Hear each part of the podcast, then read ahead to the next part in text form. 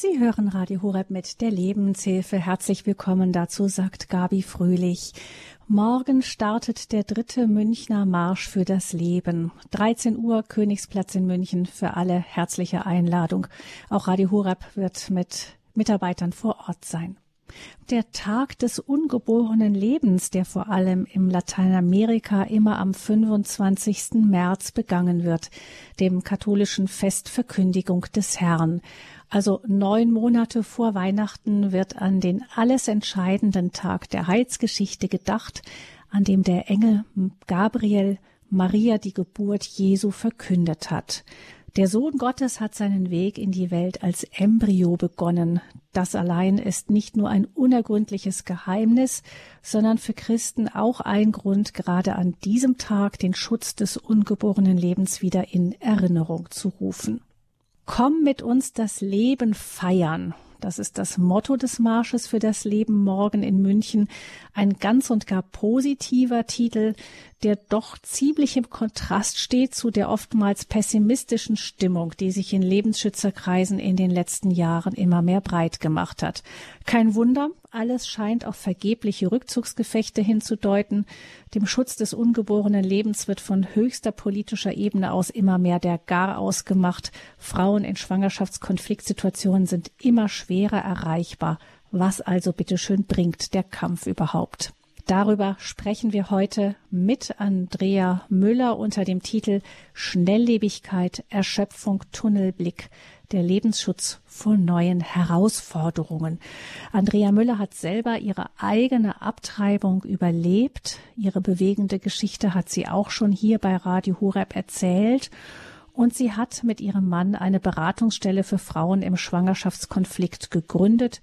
Schwanger Du bist nicht allein. Sie ist also direkt betroffen von diesem Thema und Andrea Müller ist uns zugeschaltet aus Berlin. Herzlich willkommen, Frau Müller. Schönen guten Morgen. Danke schön, dass ich dabei sein darf. Frau Müller, in Berlin gibt es ja seit rund 20 Jahren immer im Herbst einen Marsch für das Leben auch. Was bedeutet denn für Sie persönlich diese Demonstration, diese jährliche Demonstration für den Lebensschutz? Da sagen Sie gerade etwas Richtiges, Frau Fröhlich. Es ist eine Demonstration für mich geworden und ich bin da tatsächlich sehr zwiegespalten in mir, denn ich würde auch gerne für etwas wieder auf die Straße gehen, etwas, ja, womit ich andere Menschen bewegen kann, mit äh, hineinnehmen kann, begeistern kann. Und ich merke selber, dass ich so nicht der Mensch bin, der gerne demonstrieren geht und gegen etwas ist oder vielleicht sogar noch laut wird auf der Straße oder ja, vielleicht mit den gleichen Waffen kämpfe, wie viele mhm. andere es tun, die praktisch für Abtreibung stehen. So möchte ich doch gerne einen neuen Weg, eine neue Herzenssprache finden, um die Menschen wieder neu zu erreichen. Und Wobei dieser Marsch für das Leben ja nicht laut ist. Das ist ja, ich meine, ich war mehrfach dabei. Das sind ja, ist ja eher ein Schweigemarsch still und eher, ja, man hat das Gefühl wirklich, es ist nicht gegen, sondern es ist für, oder? das ist eine, wieder eine neue Bewegung, die wir jetzt ja auch gerade wieder in München spüren. Und das ist, ich sag mal, es gibt so zwei Ströme, die wir einfach spüren in der Lebensrechtbewegung. Eine, die tatsächlich sehr erschöpft und müde ist und ich würde jetzt auch mal so sagen, die neue Generation, die wieder einsteigt und mit einer neuen Motivation und einem neuen Blick und vielleicht sogar die neue Herzenssprache in dieses Thema hineinsteigt und ähm, uns, ich denke, auch noch äh, viel zeigen wird, wie es denn äh, noch anders funktionieren kann, die Menschen zu erreichen. Nämlich, wenn man die gesellschaftliche Entwicklung anschaut, hat man ja nicht den Eindruck, dass die Appelle wirklich gehört werden. Aktuell wird über die Abschaffung des Paragraphen 218 Strafgesetzbuch äh, gesprochen und vermutlich entschieden. Der Paragraph der Abtreibung grundsätzlich unter Strafe stellt, wenn auch inzwischen eingeschränkt mit unter bestimmten Bedingungen straffrei ein Dorn im Auge vieler politischer Gruppierungen. Es wird diskutiert, ob Abtreibung nicht sogar als Menschenrecht anzusehen sei. Also, dass da die Lebensschützer ähm, sagen, irgendwie, das hat eh alles keinen Zweck, ist ja irgendwo auch nachvollziehbar. Ja, also ich sage auch immer wieder, wenn ich mich den ganzen Tag mit schlechten Nachrichten fülle und mir das alles anschaue, ähm, in welche Richtung es geht oder der Schein, der mir dort äh, wirklich vorgegaukelt wird, so nenne ich es immer, weil die Dinge können sich vor mir in, in, in meiner Seele richtig aufbäumen und sie werden riesengroß. Also merke ich jedes Mal, ich muss meinen Blick wieder auf Jesus lenken und tatsächlich schauen, ähm, was kann ich in mir schon anfangen und was kann ich in mir zelebrieren, dass ich mich nicht so auf die negativen Nachrichten einlasse und ähm, wie, wie kann ich herausfinden, was Jesus genau in dieser Zeit, wo es scheinbar immer schwieriger wird, den Menschen, den Einzelnen oder die Einzelne zu erreichen, welchen Plan hat er und welches Geschenk möchte er uns tatsächlich persönlich selber machen in dieser ganzen schwierigen mhm. Situation. Sie haben ja selber mit Ihrer eigenen Geschichte auch noch mit einer ganz besonderen persönlichen Note eine schwangeren Konfliktsberatung gegründet. Schwanger, du bist nicht allein. Welche Entwicklung beobachten Sie da in den letzten Jahren? Also im Schwangerschaftskonfliktbereich spüre ich deutlich äh, in der Zeit, in der wir Corona durchlebt haben und jetzt nach, ich sage jetzt mal nach Corona, ähm, einen deutlichen ja, Zulauf zu Beratungsstellen, die sofort einen Schein ausstellen oder auch die über Fax einen Beratungsschein ausgestellt haben, äh, sodass diese Beratung, die persönliche Beratung wirklich, ja, ich würde fast sagen, fast ähm, eintrocknet, so möchte ich es fast sagen. Es ist fast eine Wüste geworden, so empfinde ich es. Wir werden immer noch angeschrieben regelmäßig, aber wirklich mit dem, mit der Bitte ganz schnell und bitte einen Schein und sie, die Personen lassen sich auch im Gespräch in, am Telefon nicht mehr auf ein Zweitgespräch ein. Es ist sehr schwierig geworden, ein persönliches Gespräch überhaupt zu beginnen und anzufangen. Da war es äh, vor äh, drei, vier Jahren wirklich noch viel einfacher. Die Menschen waren ja offen für ein Gespräch, auch wenn sie wissen, dass wir keine Beratungsscheine ausstellen. Und im Netzwerkbereich spüre ich es auch deutlich, äh, eine Erschöpfung, ein, wie können wir ähm, uns ja bekannter machen, wie können wir ähm, mithalten mit den öffentlichen Beratungsstellen, in, indem wir uns halt einfach, ich sag mal, mit Werbung äh, mehr m, publik machen könnten. Da fehlt es an allen Ecken und Enden. Auf der anderen Seite auch, es fehlt auch deutlich an Mitarbeitern, die ehrenamtlich mithelfen könnten, praktisch Familien begleiten in dieser Not, auch wenn die Frau sich fürs Kind entscheidet, was ja unser Wunsch ist, sie dann auch wirklich zu begleiten und zu unterstützen. Und da mangelt es auch sehr. Und deshalb sind viele Beraterinnen ähm, einfach auch äh, ganz menschlich erschöpft. Es gibt ja auch neue Formen von Beratung, eben sich zum Beispiel im Internet da in den Foren, wo die Frauen dann gerne hingehen, äh, da präsent zu sein, äh, die vorsichtig erste Kontakte zu knüpfen und so könnte das so auch ein Zukunftsweg sein, dass man einfach guckt, die Frauen greifen nicht mehr zum Telefon, aber sie schütten so ihr Herz in einem anonymen Forum gerne aus. Also da bin ich auch immer ganz bei Ihnen, dass ich immer sage, jede Plattform nutzen, die es gibt. und äh, da bin ich absolut dabei. Äh, ich höre nur auch aus dem Netzwerk heraus, dass es so schwierig ist, dass es sehr anonym bleibt. Also nicht nur, dass man jetzt anonym mit der Person in Kontakt bleibt und vielleicht den Namen nicht kennt, sondern die Anonymität, indem man auch nicht mehr von der Person hört. Man kann nicht mehr rückfragen und sagen, hallo, wie geht es dir? Hast du dein Kind bekommen? Oder selbst wenn die Person einen Abbruch ähm, durchgeführt hat, kann man sie nicht mehr erreichen. Und da sehe ich dann halt so ein, äh, eine kleine Barriere, die halt dann nicht zu überwinden ist. Und deshalb bin ich immer noch dafür zu suchen, wie können wir die Frauen von Herz zu Herz erreichen, ganz persönlich. Denn nur weil wir jetzt Corona hinter uns haben und alle Menschen so gelernt haben, für sich alleine alles zu bewerkstelligen, ist trotzdem der Wunsch nach Nähe und Beziehung und auch ähm, Hilfe wirklich noch da. Gucken wir mal vielleicht, um zu verstehen, was, ähm, wo man ansetzen könnte. Das, was hindert denn die Frauen daran, jetzt eben die klassischen Wege noch zu gehen. Also eins haben wir, glaube ich, so ein bisschen erspürt. Es sind einfach, man, man geht erst ins Internet, man guckt für sich, man hat sich daran gewöhnt. Corona hat diese Entwicklung sicher nur beschleunigt. Das war ja vorher schon irgendwie im Gang mit durch Corona die ganzen Einschränkungen, dass man Kontaktsperren hatte, hat man sich einfach sehr daran gewöhnt, alles so zu machen. Das ist das eine. Aber was gibt es noch für Gründe?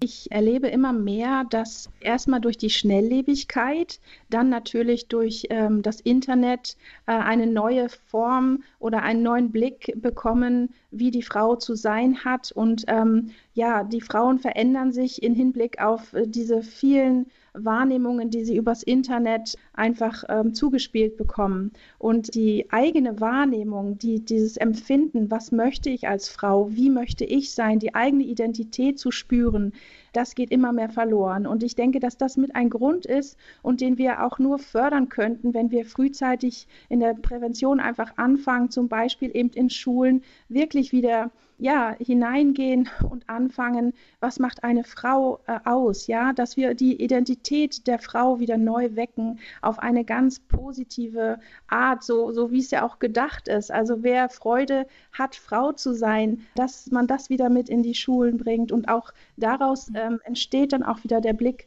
zur Persönlichkeit, äh, zu, zur Schwangerschaft, zum Leben. Ähm, und ich glaube, dass das äh, einfach wieder gestärkt werden muss, wieder neu hervorgebracht werden sollte steht auch im Widerspruch zu dem, was so in den Medien ja gehypt wird. Also mir fällt schon auf, dass in letzter Zeit verstärkt einfach immer wieder auch Artikel zu sehen sind von Frauen, die sagen selbstbewusst, ich entscheide mich bewusst dafür, keine Kinder in die Welt zu setzen, äh, nach dem Motto, das sind äh, sowieso, wir sind als Menschen sowieso Klimaschädlinge und da ist es besser, wir verzichten drauf oder mein Leben sieht einfach anders aus, ich stehe dazu oder sogar, das ähm, habe ich jetzt auch schon mehrfach gelesen, unter dem Stichwort Regretting Motherhood, also ähm, die Mutterschaft bereuen.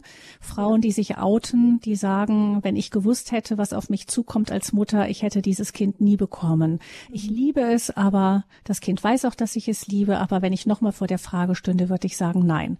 Also und das so, dass äh, man hat schon den Eindruck, dass das in der öffentlichen Wahrnehmung sehr nach vorne geraten ist in den letzten Jahren. Ja, das ist auch mein Empfinden, äh, meine Wahrnehmung, äh, dass ich feststelle, dass dieser narzisstische Geist ähm, wirklich sich, ähm, ja, also der, der wurde fast gepusht in den letzten Jahren. Also ich weiß manchmal gar nicht mehr, wie der sich so schnell formieren konnte. Also das, das empfinde ich halt auch. Also dass die Frauen tatsächlich sehr ich-bezogen sind und ähm, wie Sie auch gerade sagen, was bedeutet das für einen Menschen, der hört, ach, also ich liebe dich, aber wenn ich nochmal die Entscheidung treffen könnte, würde ich dich heute nicht bekommen. Das geht ja so in die Identität dieser Menschen hinein. Und genau da sehe ich auch wieder den Knackpunkt in der geistigen Welt. Der Feind möchte einfach unsere Identität zerstören.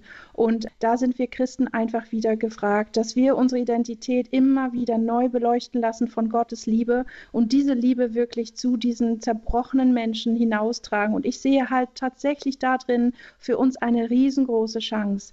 Wenn so viele Menschen hören, dass sie abgelehnt sind, nicht gewollt sind und so viel Kälte von meistens eben ausgehend auch von der Mutter oder dem Vater, der nicht da ist, ausgeht, dass wir darin diese Chance erleben, wirklich zu zeigen, dass eben die Liebe Gottes ausgegossen ist für diese Menschen, dass sich da ein Gott über sie erbarmen möchte, dass er für sie Vater und Mutter sein möchte. Und ich glaube, dass wenn wir diesen Blick wieder ganz neu in uns hineinlassen, da eben diese Stärke wieder in uns hervorkommt und wir damit die Menschen wirklich wieder gewinnen können, so dass es ihnen gut geht und auch nicht so in dem Hinblick, dass wir die Menschen gewinnen, sondern dass Jesus sie ja liebt und dass er sie gerne wirklich, ja, ich sag jetzt mal aus der Dunkelheit, aus dieser Ablehnung in seine Liebe, in sein Licht ziehen möchte.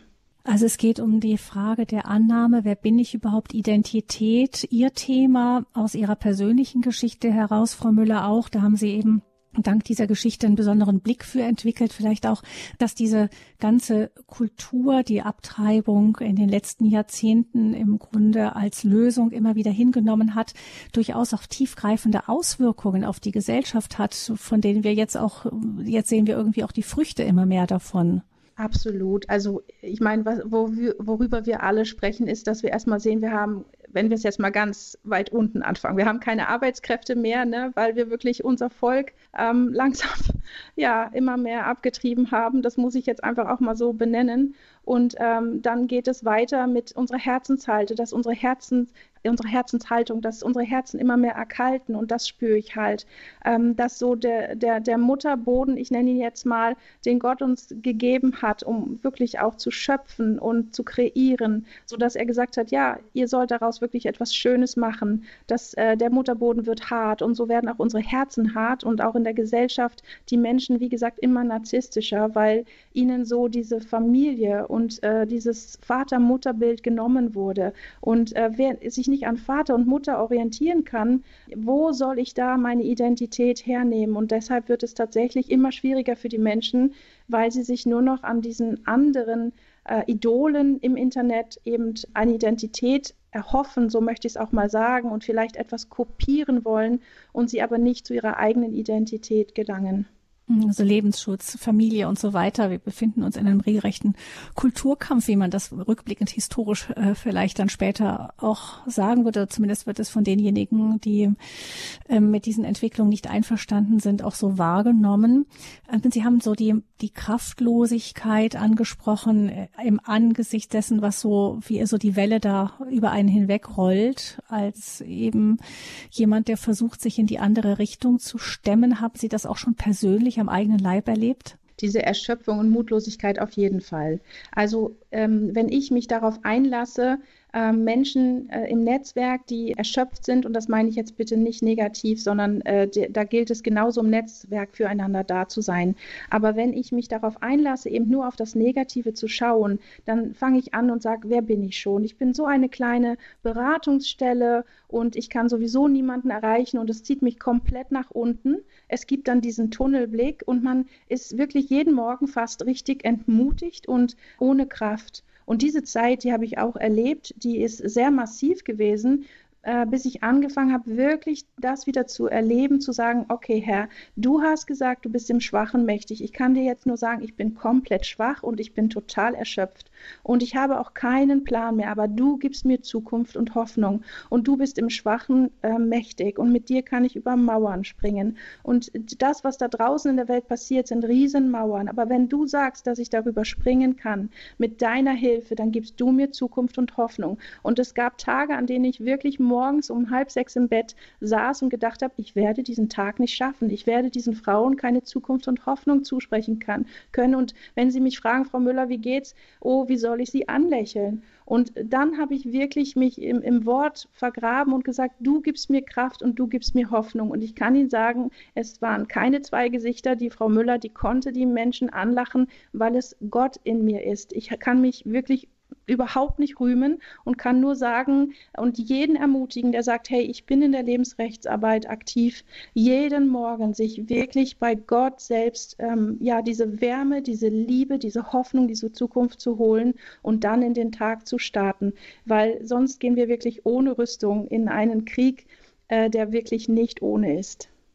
Mit Jesus an der Seite, sagen Sie, ist es ein ganz anderer Weg, den wir gehen. Sehen Sie nirgendwo noch einen anderen Hoffnungsstrahl? Also ähm, vielleicht auch für diejenigen, die Lebensschutzbewegung hat ja für sich auch immer irgendwie auch in Anspruch genommen, dass es nicht nur äh, so ein, ein, ein religiöses, göttliches Gebot ist, sondern auch ein Menschen Recht, ein Naturrecht gibt auf Leben und hat sich immer auch darum bemüht, auch ähm, Andersgläubige mit ins Boot zu holen. Sehen Sie für die anderen irgendwo auch einen Hoffnungsschimmer?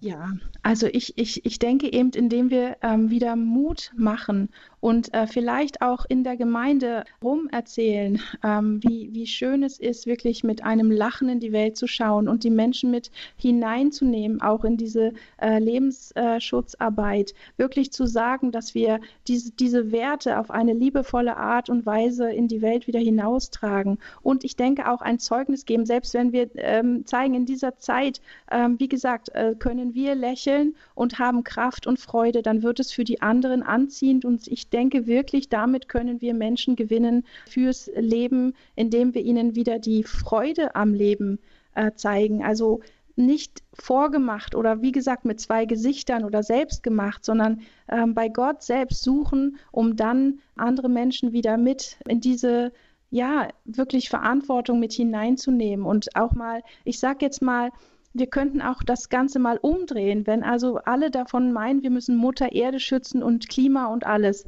Einfach dann nochmal zu zeigen, hey, wie können wir eine Bewegung in Gang setzen, wo wir zeigen, wir wollen ähm, wirklich Familie ähm, schützen. Die Familie ist ich sage jetzt mal, unser Klima. Und wenn wir sehen, wie kaputt viele Familien sind und wie hilflos sie sind und wie viel Hilfe sie benötigen und das Ganze vielleicht mal auch in diesen Augen zu betrachten und ähm, ja, die Menschen damit hineinzunehmen, dass wir sagen, hallo, ähm, wir haben nicht nur die Welt in dieser Funktion zu retten, in der Schöpfung, sondern eben auch die Schöpfung selbst, den Menschen.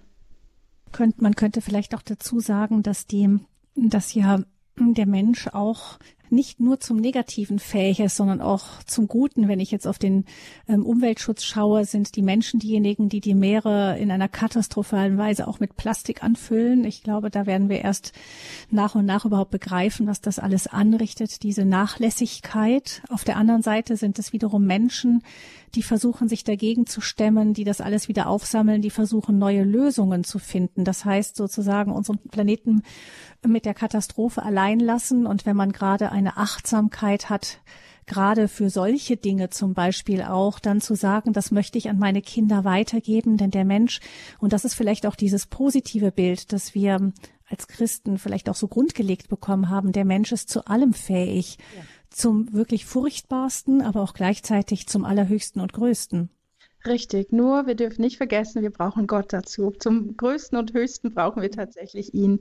Aber Sie sagen wieder etwas sehr, sehr Gutes, Frau Fröhlich. Es ist so, dass ich das immer so beobachte, dass ich sage, das, was die Welt gerade ausdrückt, also unsere Schöpfung, unser Planet, ähm, dass ich sage jetzt mal, die, die, die, Abfälle nach oben kommen, die, die Fische sterben und auch äh, an die Wasseroberfläche getragen werden und Kinder auf die Straße gehen und ähm, sie Friday äh, for Future machen und sie praktisch laut rausschreien, das, was ihr tut, hier mit unserer Erde, das ist nicht gut. Und ich sehe dahinter so viel anderes. Also ich persönlich in meiner Wahrnehmung, dass ich sage, hier bricht schon lange etwas nach oben, wo die nächste Generation sagt, ähm, Eltern oder Väter, Mütter, was ihr hier getan habt, ist nicht gut.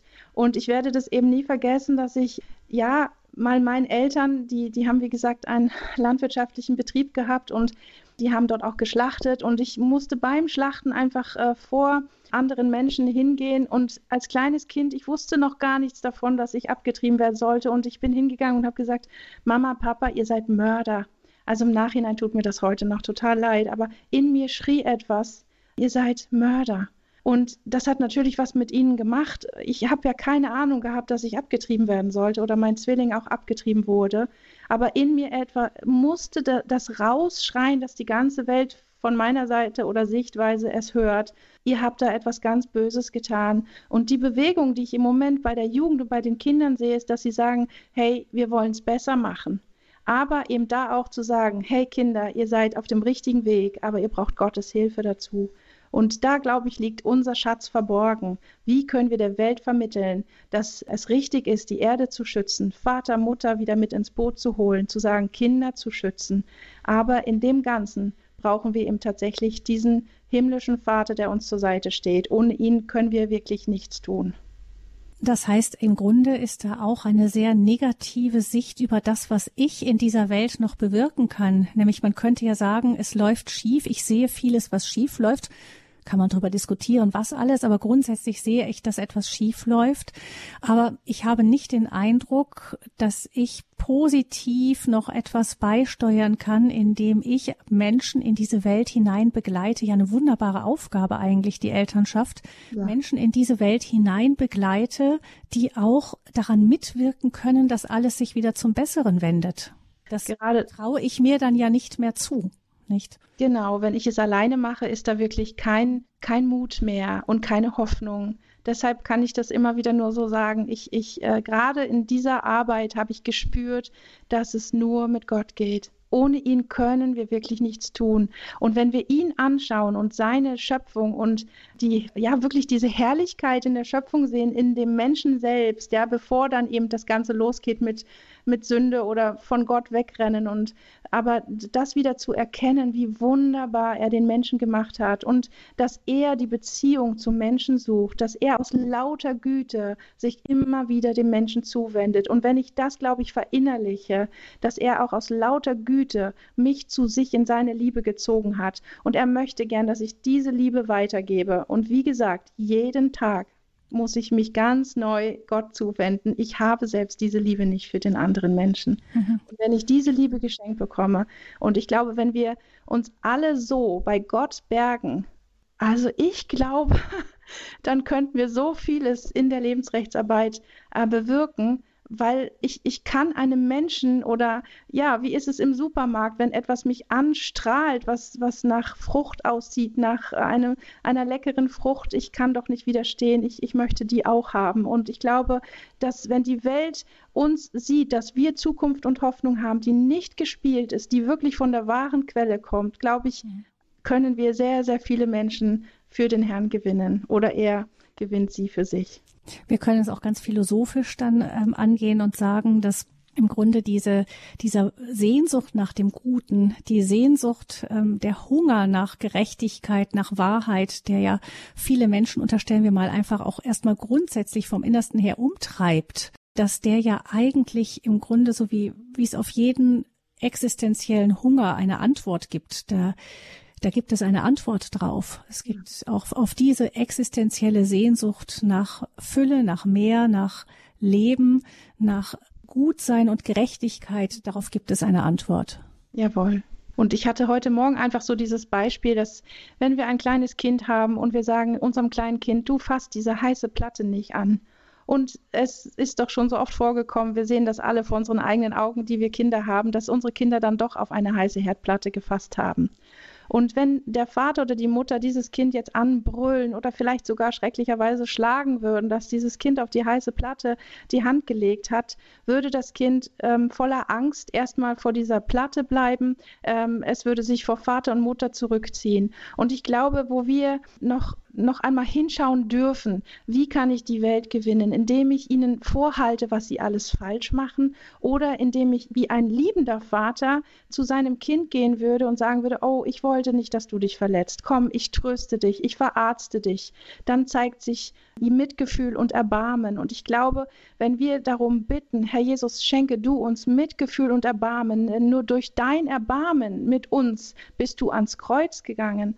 Und diese, diese Erbarmung über diese Menschen, die eben im Dunkeln leben, kannst du uns bitte eine neue äh, Barmherzigkeit schenken, dass wir hinschauen mit Mitgefühl und ja, sie dadurch in, in deine Liebe ziehen können. Und ich glaube, da liegt auch wieder ein großer Schatz verborgen in dieser Barmherzigkeit.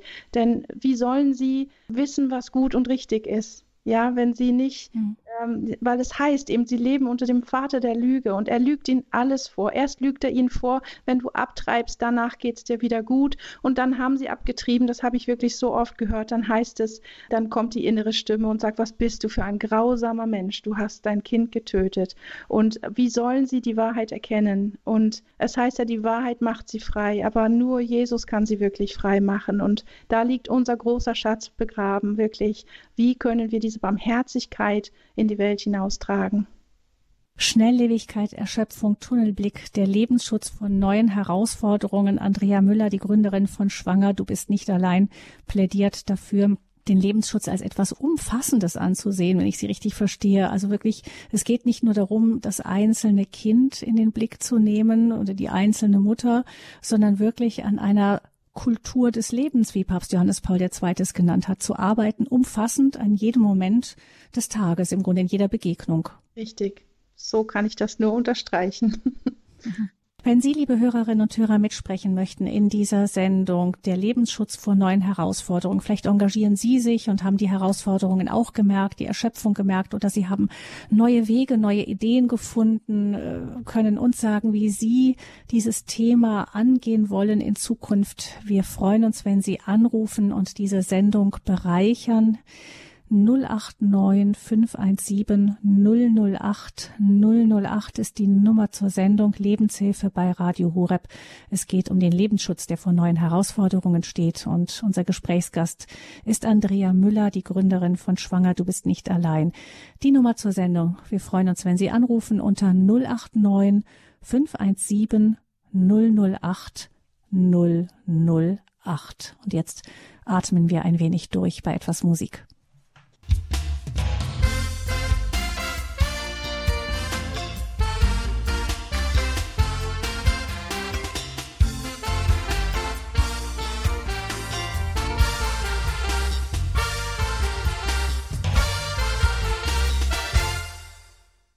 Sie haben eingeschaltet in der Lebenshilfe bei Radio Horeb. Es geht um den Lebensschutz. Morgen ist der dritte Münchner Marsch für das Leben. Und wir sprechen aus diesem Anlass morgen auch 25. März, Tag des ungeborenen Lebens, um über den Lebensschutz, der vor neuen Herausforderungen steht, gesellschaftlich fehlt, weht ein immer kühlerer Wind den Lebensschützern entgegen. Große Herausforderungen. Wir sprechen darüber mit Andrea Müller. Sie ist Gründerin von Schwanger. Du bist nicht allein und lebt in Münch, in Berlin, von wo aus sie uns zugeschaltet ist. 089 517 008 008. Das ist Ihre Nummer zu dieser Sendung. Herr Nagel ruft uns an aus Altneu Neudorf. Guten Tag, Herr Nagel. Ja, grüß Gott, guten Tag. Ich grüße euch. Ich wollte nur ja. kurz beitragen, wie es meiner Ex-Frau und mir ergangen ist nach der Abtreibung oder wie es uns heute ergeht. Passt das? Ja. Ja, ja sicher. Also, wir haben abgetrieben, also sie hat abgetrieben und ich war dafür. Und das war vor 30 Jahren und wir haben uns dann scheiden lassen und äh, sehen uns jetzt aber regelmäßig, so am Wochenende und immer wenn wir dann zusammensitzen, also wir bereuen das beide, ne? immer wenn wir dann zusammensitzen, dann fühlen wir zwischen uns ein Loch, das nicht gefüllt werden kann. Und meine Ex-Frau träumt auch oft von, von, mhm. von ihrem Kind und ich natürlich auch, ja. Ich denke, dass da etwas nicht wieder rückgängig gemacht werden kann. Und wir, ähm, meine Ex-Frau ist, ist nicht gläubig, ist Buddhistin. Und ich glaube an Jesus und an Gott, aber ich glaube nicht so an Vergebung und ich glaube auch nicht, dass uns das vergeben ist. Und das Schlimme ist, dass wir gar nicht darüber reden. Wir, wir stecken das weg und, und, und sie trinkt Alkohol und, und bin auch süchtig und ähm, irgendwie schwelt es da und geht nicht weg. Und ähm, ich glaube auch nicht, dass, äh, dass da Vergebung was dran, äh, dran ändert. Ähm, ja, das, das wollte ich nur sagen. Herr Nagel, Sie sprechen ja jetzt mit einer Frau, die, die im Grunde selber auf der anderen Seite war. Ihr Zwilling ist abgetrieben worden. Ähm, sie hat unentdeckt die Abtreibung überlebt und ist diesen Weg gegangen. Vielleicht, ich denke, das ist Ihr großes Thema, Frau Müller, auch das Thema Vergebung in diesem Zusammenhang. Absolut. Und Herr Nagel, ich kann Ihnen natürlich jetzt nicht die Vergebung und Annahme einfach so drüber stülpen, aber ich kann Ihnen wirklich versichern, dass Jesus das von Herzen vergibt und dass er ähm, Menschen wie Sie tatsächlich mit Erbarmen sucht, weil er ihnen von Herzen Gutes tun möchte.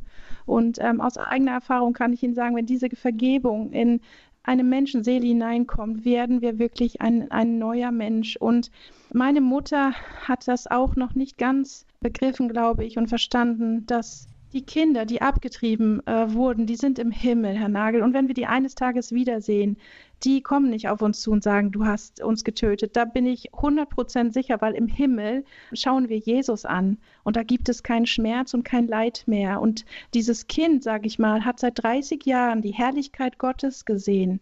Und Gott und Jesus möchten so gerne, dass es ihnen auf dieser Erde besser geht. Und er wünscht sich, glaube ich, nichts sehnlicher, als dass sie seine Vergebung annehmen können und dürfen und sie dadurch seine Liebe ganz neu erfahren. Denn es gibt keinen Menschen auf der Erde, der eben nicht irgendeine Sünde ja getan hat, ähm, wo wir selber uns das immer wieder sagen, oh, das könnte ich mir fast nicht vergeben. Aber Jesus möchte gern, dass erstens er uns diese Vergebung zuspricht und auch zusprechen darf, dass wir sie annehmen und er möchte uns sogar befähigen, uns selber zu vergeben.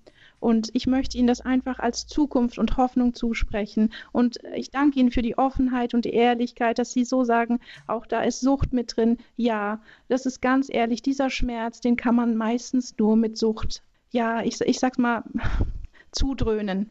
Und aus eigener Erfahrung, auch ich habe viele Jahre mit Alkohol versucht, diesen Schmerz wegzudrücken, weil ich dachte, wenn der nach oben kommt, ich kann ihn nicht auffangen. Ich kippe um, er zerreißt mich. Und ich kann Ihnen sagen, ich habe dann angefangen zu sagen, Jesus, ich sitze wieder hier mit meinem Glas Wein und ich weiß, du liebst mich trotzdem, weil ich komme über diesen Schmerz nicht hinweg.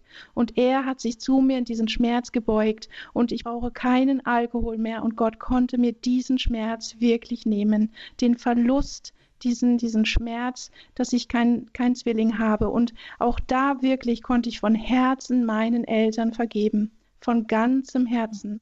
Und das möchte ich Ihnen wirklich zusprechen. In Jesus finden Sie Vergebung und Zukunft und Hoffnung. Und wie geht sowas? Wie, wie erfahre ich das? Ähm, was, was muss ich da tun?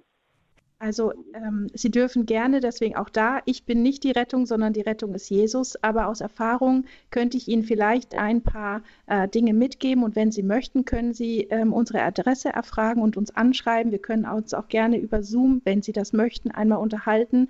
Und da gibt es tatsächlich Hilfe, die man, also ich sage jetzt mal praktische Hilfewerkzeuge, ähm, die ich empfehlen kann, wie man sich Jesus in der Beziehung nahen kann, wie er sich äh, uns ähm, nahen möchte. Und ähm, da könnten Sie, wenn Sie möchten, äh, uns kontaktieren, weil äh, da gibt es ein paar Schritte mehr, die wir jetzt so schnell am Telefon nicht äh, genau. können. Das, das, das, ja. das, wird zu weit führen. Das mache ich. Ähm, meine letzte ja. Frage ist, äh, kann, kann, kann ich das Kind um Vergebung bitten? Ähm, kriegt das Kind das mit?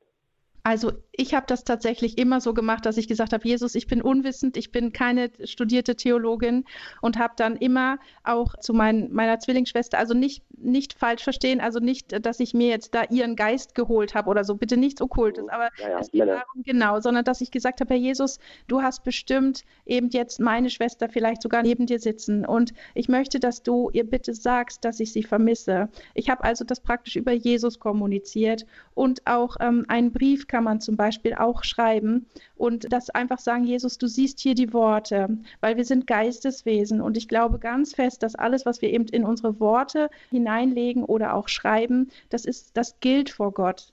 Und auch da könnten Sie, wenn Sie möchten, auch mal anfangen, einen Brief an Ihr ungeborenes Kind zu schreiben. Ah ja, super. Okay, ja. dann vielen, vielen herzlichen Dank. Ja? Gerne. Ja, wir wünschen Ihnen sehr, dass Sie da auch ein, einfach einen, nochmal einen Schritt neuen Anfang gehen können. Ich darf Ihnen auch noch vielleicht, Herr Nagel, zwei Sachen empfehlen. Auch gerade mich hat sehr, sehr beeindruckt, sehr bewegt. Eine Sendung vor einigen Jahren, die gelaufen ist im Standpunkt mit Pedro Holzhey der selbst lange im Gefängnis war, weil er seine Frau getötet hat. Und er erzählt da seine Geschichte unter der Tiefpunkt meines Lebens war mein Wendepunkt.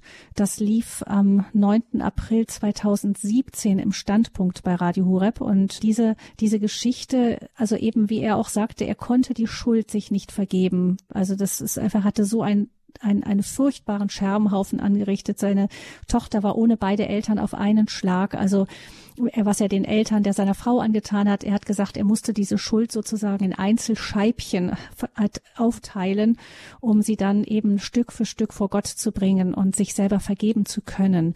Also das ist auch eine, finde ich, persönliche Geschichte, wo einer, der durchgegangen ist mit einer großen Schuld, gelernt hat zu leben mit einer großen Last eben beschreibt, welche Schritte er gehen konnte, um diese Vergebung Gottes für sich anzunehmen auch. Also die Sendung heißt Der Tiefpunkt meines Lebens war mein Wendepunkt.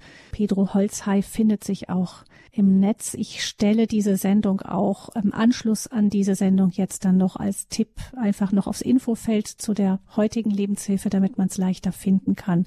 Und dann noch eine Frage aber auch an Frau Müller noch dazu. Es gibt ja auch Selbsthilfegruppen, Organisationen, die sich auch ganz gezielt eben auch an Eltern wenden, die ihre Kinder abgetrieben haben und die eben nicht darüber hinweggekommen sind, die eben doch dahinter. Sie sind ja nicht allein, Herr Nagel, da gibt es ja unendlich viele von Ihnen. Aber es gibt eben auch da Hilfsgruppen. Vielleicht nennen wir da mal eine.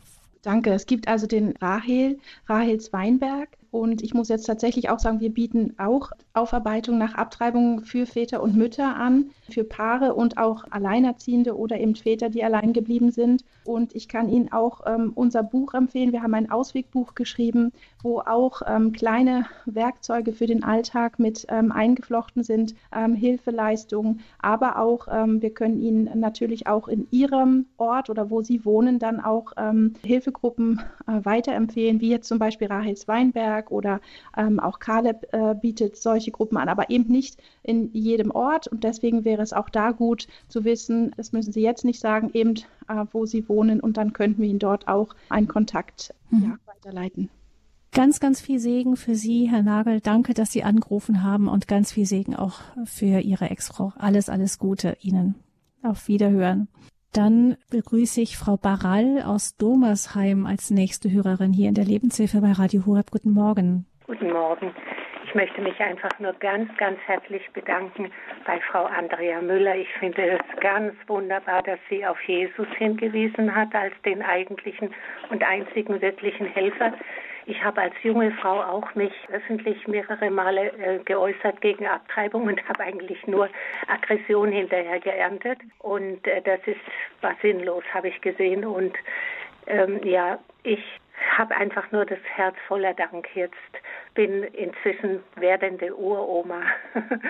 also ich bin sehr, sehr dankbar für die Kinder, die ich habe, Gott sei Dank bekommen habe. Auch ich war auch schon gläubig. Also herzlichen Dank. Wiederhören. Wiederhören, danke. Danke für Ihren Anruf, Barald, und für Ihre freundlichen und ermutigenden Worte. Dann hören wir jetzt aus der Schweiz Frau Plättler als nächstes. Grüße Gott. Grüß Gott, Frau Fröhlich und grüß Gott, Frau Müller. Frau Müller, ein ewiges Vergelt's Gott für, für all das, was, was Sie schon getan haben in der Vergangenheit, jetzt und in der Zukunft für den Schutz des vorgeburtlichen Menschen. Danke. Ja, und ich möchte noch etwas sagen äh, äh, für Herrn Nabel, habe ich das auch gehört. Also, Vergebung kann man in der heiligen Beichte, in der sakramentalen Beichte finden. Das gibt es in der katholischen Kirche, aber auch in der orthodoxen Kirche. Jetzt weiß ich nicht, ob Herr Nagel katholisch ist oder was für ein Glaube er hat. Aber wenn, jetzt, wenn er jetzt weder katholisch noch orthodox ist, könnte er sich trotzdem sich einem solchen Priester anvertrauen. Mhm. Und dann noch ein zweites, es ist ganz wichtig, äh, wenn man, ja, die Zusage gesagt hat, dass man ein Kind töten darf, äh, lässt, oder? Mhm. Dass man diesem Kind jetzt im Nachhinein einen Namen gibt. Man weiß vielleicht nicht, war es ein Bub oder war es ein Mädchen, dann kann man ja George oder Georgina geben, Johann oder jo Johanna oder, oder, so, oder Peter oder mhm. Petra. Richtig. Das wollte ich äh, und dann, aber ich habe vielleicht nicht deshalb anrufen wollen. Ich habe den Herrn Nagel ja erst später gehört. Also mir ist aufgefallen, zum Beispiel, äh, dass bei denjenigen, die für die Tötung des vorgeburtlichen Menschen sind, ja, die sagen schon, ja, ja, ja, das ist schon ein Leben, aber das ist noch kein Mensch, oder? Das ist noch kein Mensch und so. Mhm. Ja, und deshalb äh, würde ich sagen, ja, habe etwas aufgesetzt. Den vorgeburtlichen Menschen wird von jenen ihre Tötung verlangen, die Würde Menschen ab mhm. aberkannt. Abgesprochen. Mhm. Und ja, mhm. ja, viele von ihnen sind einverstanden, dass es Leben ist, mhm. aber kein Mensch. Und zum Beispiel äh, der äh, deutsche Embryologe Erich Bresch, äh, Breschmidt, der sagte auch, ein Mensch wird nicht Mensch, sondern ist Mensch in jeder Phase, Phase seiner Entwicklung von der Zeugung an. Und wie können wir, Schützer und Schützerinnen des vorgeburtlichen Menschen, wir könnten noch äh, viel mehr bewirken, wenn wir die richtige Wortwahl annehmen, also anwenden würden. Und zum Beispiel. Sie sagen auch, vorgeburtlicher Mensch. Hm. Ja, zum Beispiel ein Mensch. Zum Beispiel für den Schutz des ungeborenen Lebens, da könnte man sagen, für den für den Schutz des vorgeburtlichen Menschen. Mhm. Ja, für den vorgeburtlichen Mensch. Einfach immer dort, wo äh, viele Lebensschützer Leben anwenden, wäre es besser, wenn man Mensch anwürden, anwenden würde. Und das Wort Abtreibung, Excuse, das ist ein absolutes No-Go. zeigt gar nicht auf, was das wirklich ist, oder? Jetzt, wenn man zum Beispiel beim Duden nachschaut über Mord, da heißt es vorsätzliche Tötung eines oder mehreren Menschen. Und Abtreibung ist vorsätzliche, geplante Tötung eines unschuldigen, wehrlosen, vorgeburtlichen Menschen. Also ist das Mord, oder? Ja, also Abtreibung ist ein absoluter Deckmantel. Und ich weiß auch, bei, äh, bei den Frauen oder dort, wo diese Frauen beraten werden, da wird immer von Abtreibung gesprochen. Aber wenn man jetzt diese, äh, diese Frauen fragen würde, ja, Abtreibung, äh, das heißt äh, Tötung, die, sie sind einverstanden, dass man ihr Kind gleich tötet, oder? Wenn man das Wort Mord oder Tod in, ja, sagt, das ist wirklich wahr. Und, und Frau Plättler, wir haben Ihr Anliegen verstanden. Vielleicht nur, damit Nein, auch noch andere noch, zu noch Wort etwas, kommen. Noch etwas, ja. noch etwas. Und dass Frau Müller auch noch was dazu sagen kann, ja, bevor die nächsten kommen. Es ist noch etwas. Mhm. Dann haben wir noch Gottes Gebot, du sollst nicht töten. Das gilt, gilt auch für den Schutz des vorgeburtlichen Menschen von der Zeugung an. Ja, Frau Plättler, Ihr Anliegen ist gut angekommen und ähm, das gebe ich gerne auch an Frau Müller weiter. Ja, die Herausforderung, die Frau Plättler uns hinwirft und sagt, Abtreibung, das ist viel zu unpräzise. Wir bestehen ja schon ein, im Lebensschutz äh, auf Abtreibung, damit es nicht Schwangerschaftsabbruch ist, was noch ähm, verwaschener ist. Aber was sagen Sie dazu? Wie wichtig ist es, Ihnen auch da einfach ganz genau zu sein in der Wortwahl. Dankeschön. Ja, da habe ich mir persönlich auch in meiner stillen Zeit viele Fragen gestellt und habe für mich einen Weg gefunden. Und ich sage deswegen auch für mich, dass empfunden habe für mich dieses äh, dem Griechen ein Grieche und dem Juden ein Jude. Und wenn eine Frau gerade bei mir sitzt, wo ich ähm, spüre, die redet über Schwangerschaftsabbruch, dann ist sie mit mir im persönlichen Gespräch. Also ich bin dann praktisch nicht in der Öffentlichkeit unterwegs und ich hole sie dann mit diesem Wort tatsächlich erstmal ab. Ich hole sie in dieses Gespräch hinein. Das Wort Abtreibung, wenn man äh, damit, sage ich mal, in der Gesellschaft weiß, worüber man ähm, spricht, habe ich tatsächlich für mich abgemacht, dass wenn ich den Menschen damit abholen kann, sage ich auch Abtreibung äh, oder Schwangerschaftsabbruch. Und äh, mir ist einfach hier nochmal ein Anliegen, äh, dass ich glaube, hier steckt wieder dieses große Potenzial der Nächstenliebe, dass wenn wir äh, spüren, aha, also die Gesellschaft, die ist eigentlich in, in der Welt schon so informiert und über Klimaschutz und allem sind sie hoch informiert und wissen Bescheid. Aber anscheinend über das, was tagtäglich passiert und über die Schöpfung und äh, wie ein Kind entsteht und wann ist ein Mensch ein Mensch, darüber sprechen wir zu wenig. Und hier wieder das Potenzial auszuschöpfen und da merke ich so bei mir, dass ich wirklich da im Rennen mit Gott bin und im Ringen. Jesus, wie können wir ähm, wirklich ja in die Schulen gehen und diese Arbeit leisten, zu zeigen, hey, schaut mal her, wo beginnt das Leben? Weil die jungen Menschen, die sind wirklich für das Leben. Ich merke das immer mehr, dass auch viele junge Frauen sagen, ich nehme die Pille nicht mehr, die ist gesundheitsschädlich.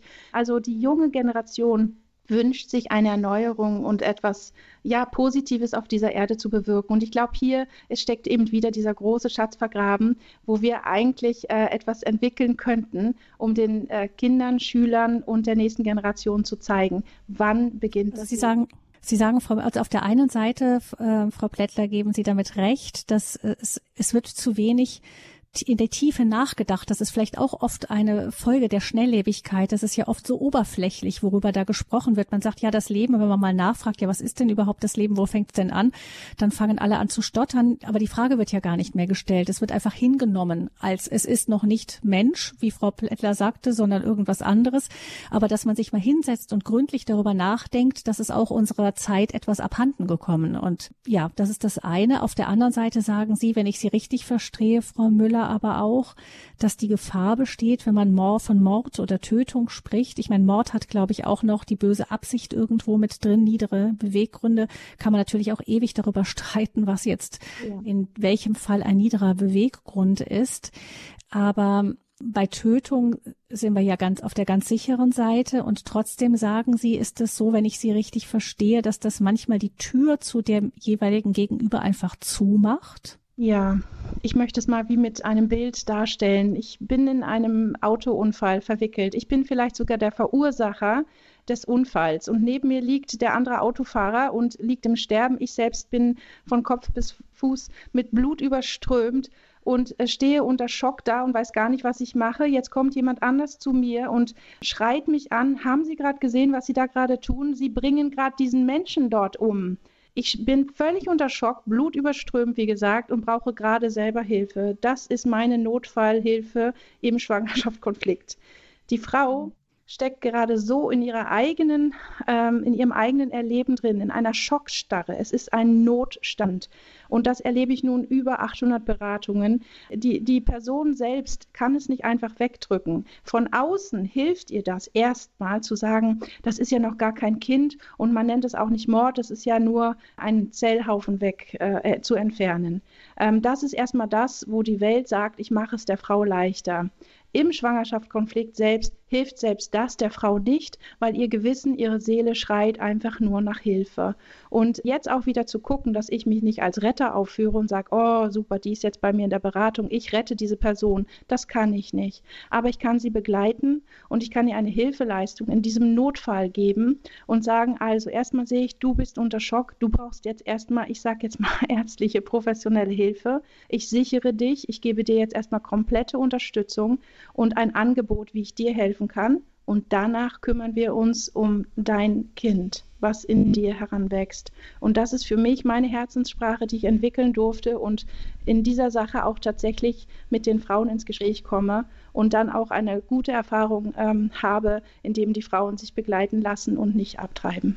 Dennoch aber das Anliegen von Frau Plättler jetzt vielleicht nicht in der persönlichen Beratung, aber im gesellschaftlichen Diskurs vielleicht doch einfach ein bisschen klarer zu sein.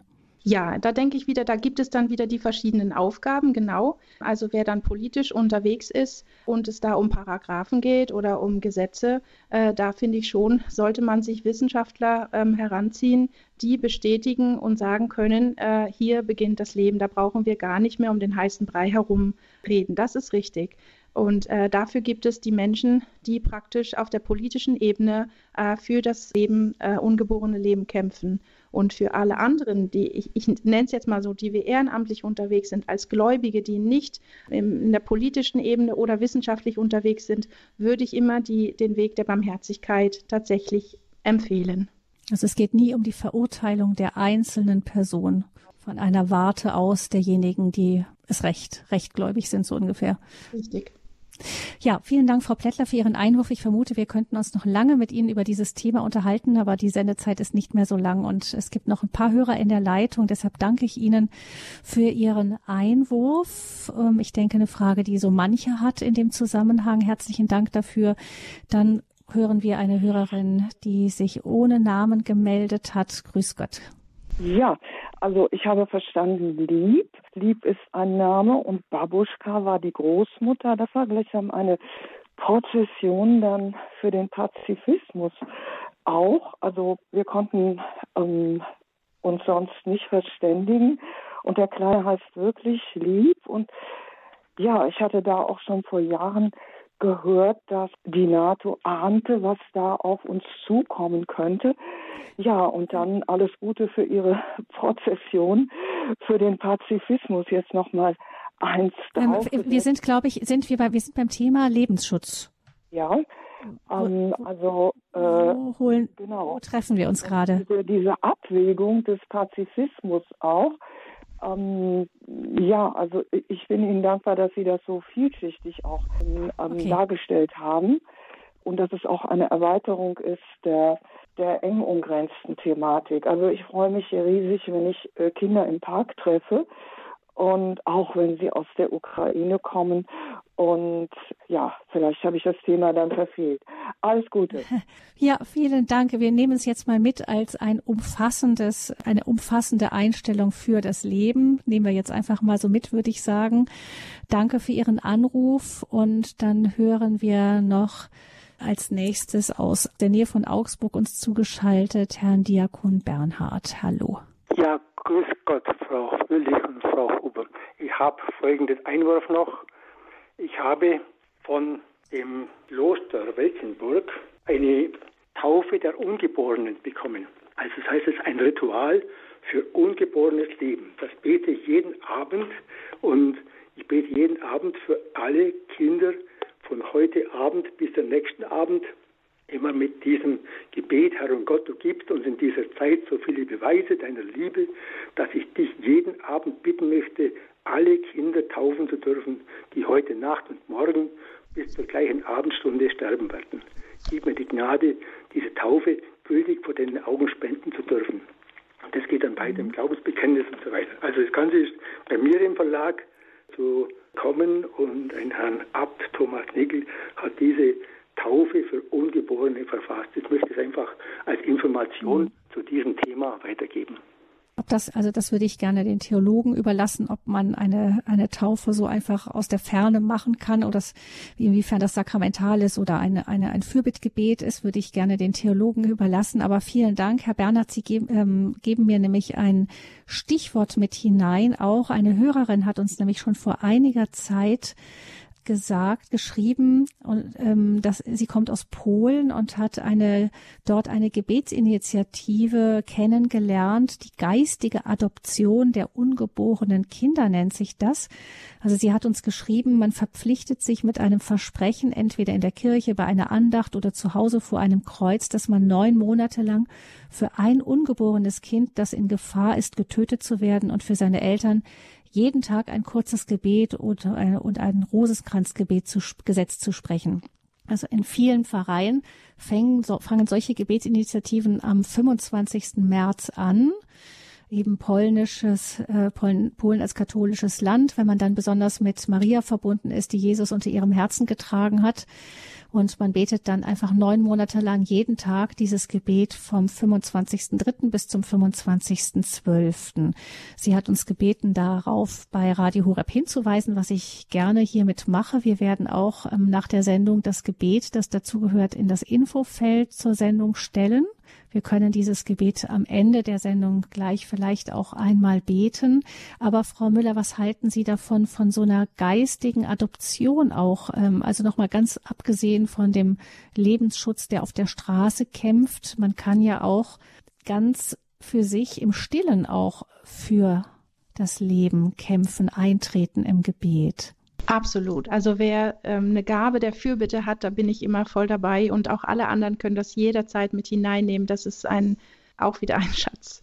Ähm, ich ähm, es auch ähm, sehr wichtig, auch zu sehen, dass Gott uns ja auch in dem Punkt wie ähm, adoptiert hat, obwohl wir ja, obwohl er unser wirklicher Vater und ähm, ja ist und wir eine Heimat gefunden haben, ist es tatsächlich so, dass mein Mann und ich immer auch sagen, wir möchten auch für andere Menschen und wenn es auch manchmal nur eine Zeit ist, Vater und Mutter sein. Und ich denke auch da wieder, wenn wir das nicht unter einer Schwere, unter einer Last, unter einer Bürde machen, unter der wir selber leiden, also dass wir zum Beispiel sagen, oh, ich adoptiere diese ganzen Kinder, die jetzt einfach wirklich ja gestorben sind und in, ich, ich sage es einfach, weggeschmissen wurden, wenn das für uns äh, eine Last ist, dann auch da vielleicht erst Gott nochmal bitten, dass er uns nochmal einen, einen neuen Weg zeigt, was er sich vielleicht darunter vorstellt. Und wie Sie auch gesagt haben, viele Dinge überlasse ich auch den Theologen. Und die Dinge, die ich verstehe oder wie ich Gott verstehe, die nehme ich dann mit ins Gebet hinein und sage auch, also auf der anderen Seite bin ich immer sehr, sehr dankbar, dass diese Kinder im Himmel sind, weil ich immer sage, ich danke dir, Herr, dass du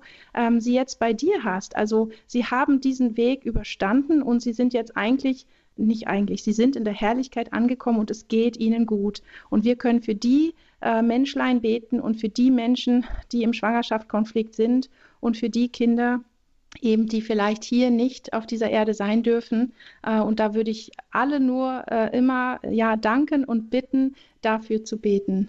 Frau Müller, vielleicht da dann nochmal die Verständnisfrage kurz. Man könnte Ihnen ja dann sagen, ja, wenn Sie sagen den Kindern, jetzt geht's sowieso gut, warum kämpft man dann so gegen Abtreibung?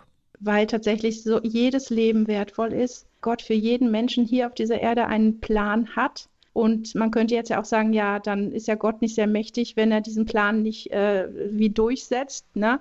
Und da sehe ich dann auch wieder etwas anderes, sondern aber dass da Lücken entstehen. Und das hat Gott sich so eben nicht vorgestellt. Und de, de, die ganze Schieflage in der Welt, äh, bin ich mir sehr, sehr persönlich sicher, ist meine innere Wahrheit, dass ich sage, diese Schieflage entsteht, weil so viele qualifizierte und begnadete Menschen mit ihren Gaben sich einfach hier auf dieser mhm. Erde nicht einsetzen können. Und ähm, also wir schaden uns vor allem selber im genau. Grunde auch, weil wir richten einen großen Schaden auch in unseren Herzen ein, wie wir ja auch von unserem ersten Hörer gehört haben.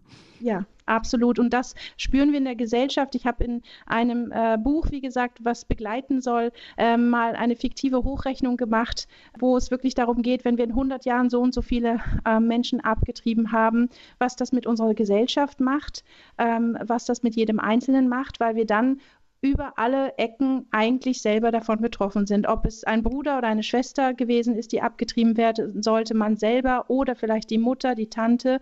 Wir sind tatsächlich alle irgendwie miteinander mit diesem Thema verknüpft. Und deswegen glaube ich, ist es auch in Deutschland für uns so ein Riesenthema und bewegt deshalb auch so sehr die gläubigen Menschen.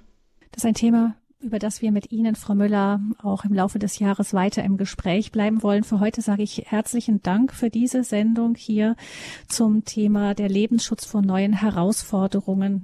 Herr Bernhard, möchte ich vielleicht noch mal ganz kurz bitten, vielleicht uns das Gebet, von dem Sie gesprochen haben, uns vielleicht zu schicken. Solche Sachen müssen wir immer auch ähm, in der Redaktion vorlegen, bevor wir sie für Radio Horeb irgendwie öffentlich machen. Also schicken Sie es uns einfach gerne zu an info@radiohoreb.de mit dem Verweis, dass das zu der Lebenshilfe von heute gehört und dann ähm, schauen sich das unsere unsere Theologen an. Herzlichen Dank auch für Ihre und die reichhaltigen Beiträge, die Sie uns gebracht haben hier zu dieser Sendung, Lebenshilfesendung. Und ans Ende, Frau Müller, wenn es in Ordnung ist, stellen wir das Gebet, das uns die Hörerin aus Polen geschickt hat. Sehr gerne. Dankeschön. Ja, gut. Im Namen des Vaters, des Sohnes und des Heiligen Geistes. Amen. Herr Jesus Christus, auf die Fürsprache deiner Mutter Maria, die dich mit Liebe geboren hat, sowie auf die Fürsprache des heiligen Josef, eines Vertrauensmannes, der dich nach der Geburt behütet hat, bitte ich dich, Schütze das Leben des ungeborenen Kindes, das ich geistig adoptiert habe und das sich in der Vernichtungsgefahr befindet. Ich bitte dich, gib den Eltern Liebe und Mut, damit sie ihr Kind am Leben lassen, welches ihm du selbst bestimmt hast. Amen.